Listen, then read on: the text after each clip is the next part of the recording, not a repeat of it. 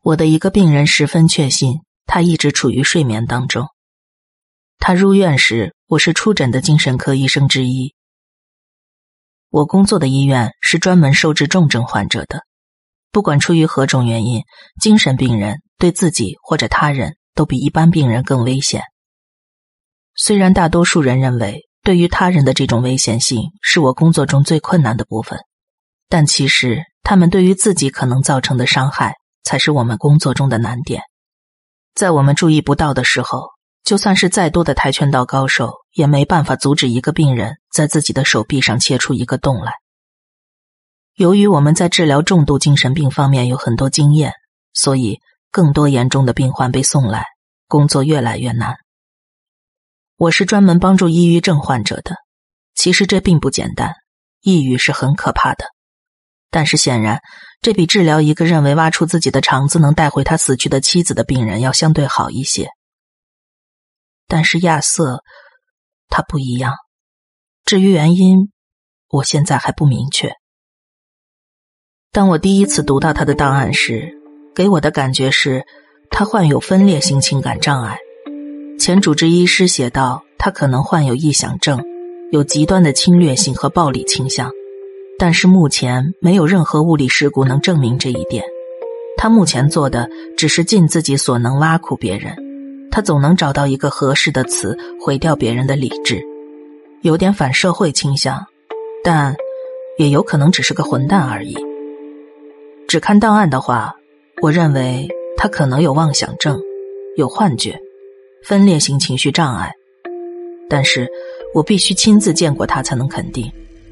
每个医生都有自己的记录方式，用一些特殊的符号来代表某种症状，所以不能仅靠医疗笔记去判断一个病人。跟预料中一样，这份档案跟现实并非完全一致。很奇怪，我可以肯定他没有出现幻觉，但是他甚至没有表演出自己有幻觉的样子。我有点怀疑那个代表幻觉的符号可能是医生写错了，或者是它代表了其他的含义，比如某种全息的影像，或者某种能影响其他人感觉的幻觉。前主治医生用了“传播”这个词，这个词很不具体。他的言谈举止也很平常。至于所谓的情绪紊乱，哪怕已经在档案中了解过了。但我还是被震惊了。我见他之前已经做了最坏的打算，我带着两位护士以及新来的临床心理学家马蒂亚斯·邦尼医生来见他。其实我应该叫他邦尼医生，但这个姓氏实在让我忍不住笑，所以我一般都叫他马蒂亚斯医生。亚瑟跟一位护士一起在候诊处候诊，这位护士应该是他之前的护理员，她穿着棕色的制服，并不是我们这里的护士。你好，我拿着文件走进了他。我是佩恩医生，是医院的副院长之一，也是你的主治医生。我先来帮你办转院手续。哇，是个女的。他笑着看着我，哼，真好。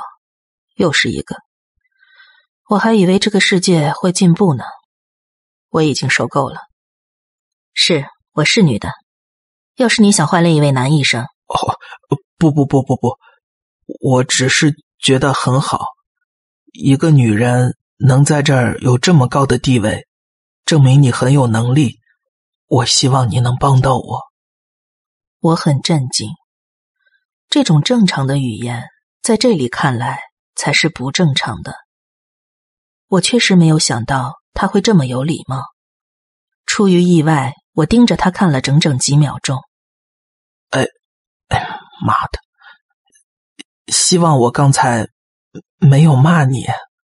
他紧张的笑了笑，似乎真的很困惑。啊，不是，当然没有。我有点结巴了。奇怪的是。从他嘴里听到骂人的词，反而让我感到了安慰。他不是那种让人毛骨悚然的文雅的人，那种让人不安的彬彬有礼的人。他只是讲话很友好。我转向陪着他来的护士，我能问一下他之前的情况吗？他之前的档案里写的很模糊。呃，对不起，我不太了解他，我只是负责把他送过来。他的神色很慌张。他状态好的时候，您应该可以自己诊断的。他谢过我们之后，很快就离开了。一名护士做出这样的反应，其实很奇怪，但我觉得他可能只是紧张吧。他似乎是一名新护士，为什么要请一个新护士来护送一个他不熟悉的病患呢？此时我不知道该从哪里下手去了解亚瑟，我只知道，不管之前做出医疗笔记的医生是谁。他做的很差劲，一些不专业的标记，还有两个重要症状的误诊，再加上那名护士，我都想扔掉那份档案，重新开始了。我不知道之前那家医院凭什么自称是医疗机构，我想，只能先从妄想症入手了。他的妄想症很严重，我上来提到了，他一直确信自己在睡觉，他想醒过来。其实这不是一种罕见的病症，一个简单的克塔尔式的重复妄想，肯定不是他被送到我们医院的原因。我也不能确定他是不是应该被收治，他看上去挺正常的，而且有一定的社会意识和社交礼仪。然而，事实很快证明了我的错误。我走完标准的住院程序，离开他的房间不到五分钟。护士就发现他企图自杀，他那时倒在地上，胳膊上全是血，他折断了床柱，深深的划伤了手臂。切口出奇的整齐，最深处有二点二三厘米，正好在他的桡骨和耻骨之间。如果伤口不是那么精确和整齐，我不知道我们还能不能救活他。他立刻被转移到了医院的西侧，那边住的都是重点监护病人。我不确定是否要用更严格的方式来约束他，设有软垫的病房或者紧身衣。我先把他送进了一个普通病房，没什么特别的点，但是有二十四小时监控。作为一名主任医师，我很少接长期病患，于是马蒂亚斯医生成了他的主治医生。直到五天后，马蒂亚斯向我提了一个报告，让我把亚瑟转移到一个单人安全病房。那时我才知道，这几天里亚瑟并不是平安无事。但是要给这份报告签字的话，我需要了解事情的前因后果。我需要马蒂亚斯医生更明确的报告。他们已经给他用上了紧身衣，但无限期关在软垫病房这种情况很不寻常，而且目前他似乎只有自杀倾向。马蒂亚斯医生，你忙完之后，我能跟你谈谈吗？他刚结束对一名病人的问诊，所以我知道他有时间。哦，副院长，有事吗？我想问一下你，关于转移亚瑟马修斯的报告，还有理由，是否真的有必要把他无限期的转到软垫病房？他才刚来五天。我知道，但是院长，您相信我，我认为这很有必要。自杀倾向似乎不足以，自杀倾向完全不足以描述他的病情。我也治疗过一些病人，那些人的幻觉和焦虑症状都是他的好几倍，但是他们也没有他那么想要自杀。那这几天他有多少次企图自杀？两三次的话，我应该也不能批。十九次，院长，十九次。我愣在了当场。直到察觉我的嘴巴不自觉的张大了，我震惊了。一部分原因是近一周的时间里我没有听到关于他的任何消息，但最主要的是，五天内企图自杀十九次，这简直是不可能的。尝试自杀是非常累人的，不管从身体上还是心理上，不管他们有多么想要自杀，间隔都不会这么短的。你。没有夸大其词吧，马蒂亚斯。要是你觉得治疗这名患者压力……不不不，我保证，我们已经努力尝试了，把所有的工具全部拿走，甚至给他穿上紧身衣，但他就是下定决心要去死。他说：“他必须醒过来。”我可以看出马蒂亚斯压力很大，他看上去确实很沮丧，但是他没有任何理由撒谎。五天内自杀十九次。我以前也治疗过一心赴死的病人，但是亚瑟似乎破纪录了。马蒂亚斯医生，你要是同意的话，我可以把你从他的案子里除名，由我来主持。我是医院里为数不多既有医学博士学位又有心理学博士学位的人之一，所以除了担任副院长这一职责之外，我可以直接接替其他医生的工作。马蒂亚斯长出了一口气，他好像认输了。可能您来接手更好。我会尽力的。呃，佩恩，他的声音很小，结结巴巴，警惕的环顾着四周，或者也只是担心而已。佩恩，不太对劲。我知道我说的可能很合理，但其实。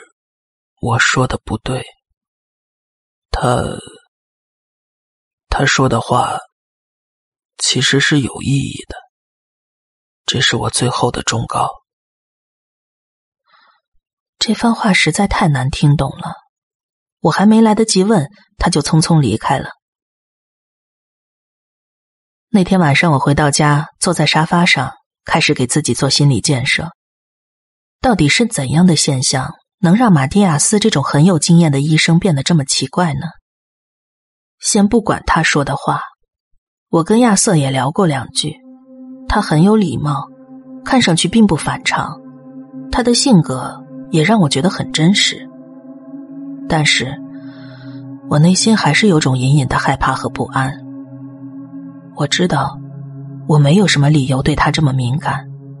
这几年来，我遇到过上百个病人。他理应没有什么不同，但是我的感觉就是很不一样。我想说，这种感觉似曾相识，但又不准确。我很清楚，他目前的表现当中，没有让我明确的想起曾经见过的任何人或者任何事，但是我脑子里仍然有一团模模糊糊的东西，好像我理应认出他来似的。我不能让马蒂亚斯的话影响到我。看了看表，九点半了。唉，时间就这么溜走了。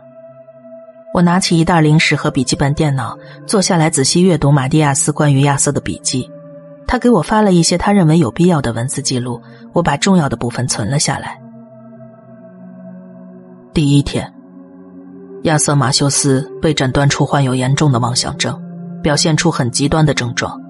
他认为自己正在睡梦之中，目前正在经历的只是一场梦境，这导致他无时不刻想要结束自己的生命。他认为这是醒过来唯一的方式。截至晚上七点三十分，他已经试图自杀四次了，这还是在二十四小时监视的情况下。我想尝试谈话疗法，但我有些担心，这种治疗应该没办法阻止他企图自杀的念头。但是现在就下定论也有些为时过早。他最常用的自杀方式是割腕，为什么选择一个这么痛苦而且麻烦的方式，我也不确定。但是这种方法是最有效的。我对他的了解还不够，没办法确定他这么做的理由。除了三次企图割腕、切腹、割颈动脉之外，还有一次他想挖出自己的眼睛。护工立刻阻止了他，还给他推了镇静剂，但是他还是用一根金属丝划破了眼球，巩膜有严重划伤，但是角膜几乎没有受损，这应该不会影响他的视力。我已经让护工必须密切监视他，目前我们也不确定那根金属丝是从哪儿来的。第二天，昨晚又出事了，亚瑟企图咬舌自尽，可能是想。用血把自己淹死，也可能是想窒息。护工发现之后，又一次及时制止了他。但他的舌头还是受伤了。他讲话受到一些影响，吃东西和喝水的时候明显会疼痛。我要求至少两名护工不间断的同时监视他。虽然乔尔说没有这个必要，一个人就能让他镇静下来，但我不会冒这个险。今天我又和他谈了一次，比昨天的谈话更深入了一些。我们开始治疗的时候已经两点半了，他从头天晚上开始已经尝试自杀两次了，两次都有大出血，失去了知觉。第二次是在医务室治疗的时候，用的是蛇牙板。下面是在医务室的一段对话录音，我把内容抄写下来，还加了一些个人笔记。亚瑟，马蒂亚斯医生，又是你啊！我是不是见不到佩恩医生了？没错，他只是负责你的交接工作。每个病人来，他都会来接吗？也不是，但是他会尽量去的。哦，真好，真是个好女人。我想聊聊关于你觉得自己在睡觉这件事儿。你说的是幻觉吧？你觉得这是幻觉吗？当然不是，不过你肯定是这么认为的。我这么说是为了咱们谈话方便一点，不过也没什么用。我们都聊了三十秒了，那你怎么形容他？这就是我的现实。你在这种现实当中多久了？很长时间了。我在这里只能这样。这里，这个世界，你的梦里吗？嗯，也可以这么说。不是梦吗？我也没仔细想过，我就只是想醒过来。你觉得自己是从什么时候睡着的？他没有回答，但显得有些犹豫。是比现在年轻，还是年长，还是说是个孩子的时候？我不太清楚，但是你确信你睡着了？嗯，我很确定，我就是因为这个来的，不是吗？你怎么就那么确定呢？这里的情况不对劲。哦，事物都变了，一些发生过的事情，甚至是一些想法，跟我之前的认知都是不一样的，有点像曼德拉效应。这些就能让你确信你睡着了吗？也不是，我一直都感觉到一些眼泪，眼泪啊，全都很奇怪，我解释不了。就像你看着一个角落，你意识到你通过很多很多角度让他看起来像他，但是无论如何，你的眼睛。就是看不见他。我听不懂这个例子，也不知道它是不是有意义。但是，可能他只是想出了一个特别有创意的例子来表达自己的意思。你能说的再具体一点吗？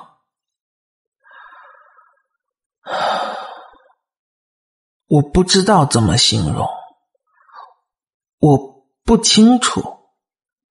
就像我的眼睛。一直在聚焦一个东西，但是我的大脑很理性的告诉我，这个东西它不对。好吧，很有意思。你有没有看到什么不同寻常的异常现象？你能具体描述出来的那种？嗯，没有，这只是一种感觉。你确定？这一切都不是真实的吗？接下来，他说话的语气完全变了，不是一贯的那种愉快而友好，而是很沮丧和担忧。